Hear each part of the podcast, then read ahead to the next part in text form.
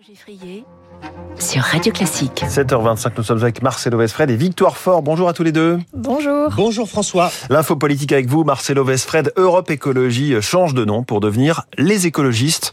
Changement qui sera effectif après les journées d'été du mouvement qui débute euh, ce jeudi au Havre. Europe Écologie Les Verts, c'est bientôt fini. Paix à son âme. Le mouvement avait cette appellation.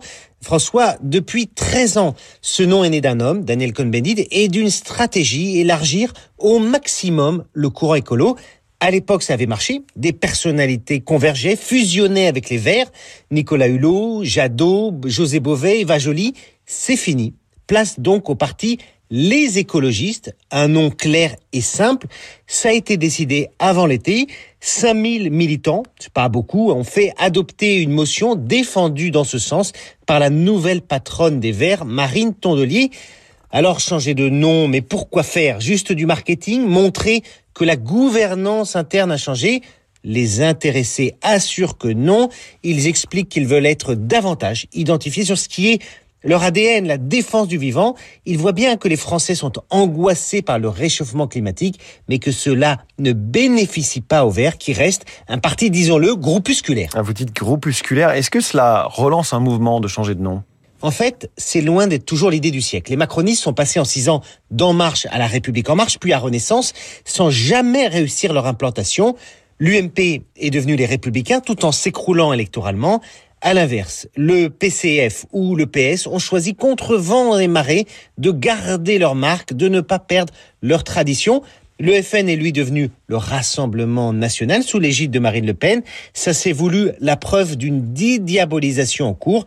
Changer de nom doit traduire une stratégie nouvelle. Or, pour les écolos, on en est loin. Pour l'heure, les débats qu'ils suscitent n'ont pas grand-chose à voir avec le climat ni avec la biodiversité. On parle de quoi, par exemple, ces jours-ci? De la présence du rappeur Medine, jugé par certains antisémites à leur journée d'été. Et ces derniers mois, on a parlé du barbecue, du sapin de Noël, du Tour de France, du foie gras, de la chasse, du burkini dans les piscines, etc. Bref, la meilleure mue commence par soi-même. Rappelons que les écolos n'ont pas voté pour la loi facilitant les énergies renouvelables.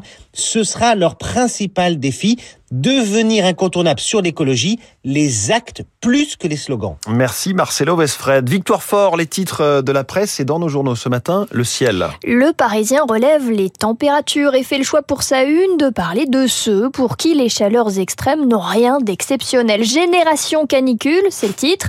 Portrait d'une génération née autour de la grande canicule de 2003 et témoignage, leur vision de cette terre qui se réchauffe. Le Figaro, quant à lui, regarde plus haut encore dans le ciel la course mondiale pour la conquête de la Une, c'est la Lune, de la Lune, c'est la Une.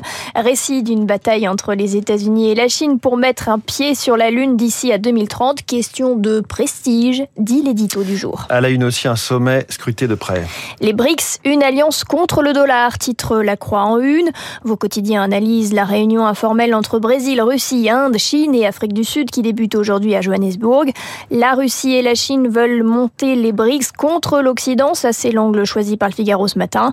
L'hôte sud-africain peine à masquer sa russophilie, ça c'est à lire dans Libération aujourd'hui. Merci beaucoup Victor Fort et à tout à l'heure 8h30 pour la revue de presse. Bonjour Gaël Giordana. Bonjour François Geffrier. Le programme avec vous de la matinale jusqu'à 9h. Alors jusqu'à 9h, après le journal de Sarah Ders à 7h40, on parlera d'un retour, celui du Covid. Et oui, on l'avait presque oublié ce satané virus.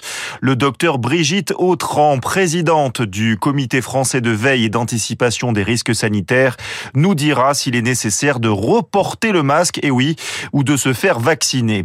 À 8h15, la diplomate Sylvie Berman sera avec nous, ancienne ambassadrice de France en Russie ou en Chine. On fera le tour d'une actualité géopolitique foisonnante, notamment la livraison d'avions par les Pays-Bas et le Danemark à Kiev, ou le sommet des pays émergents en Afrique du Sud. 8h30, la revue de presse de Victoire Fort, puis nos esprits libres Hervé et Christophe Barbier ce matin. Mais en attendant, c'est euh, la météo avec vous.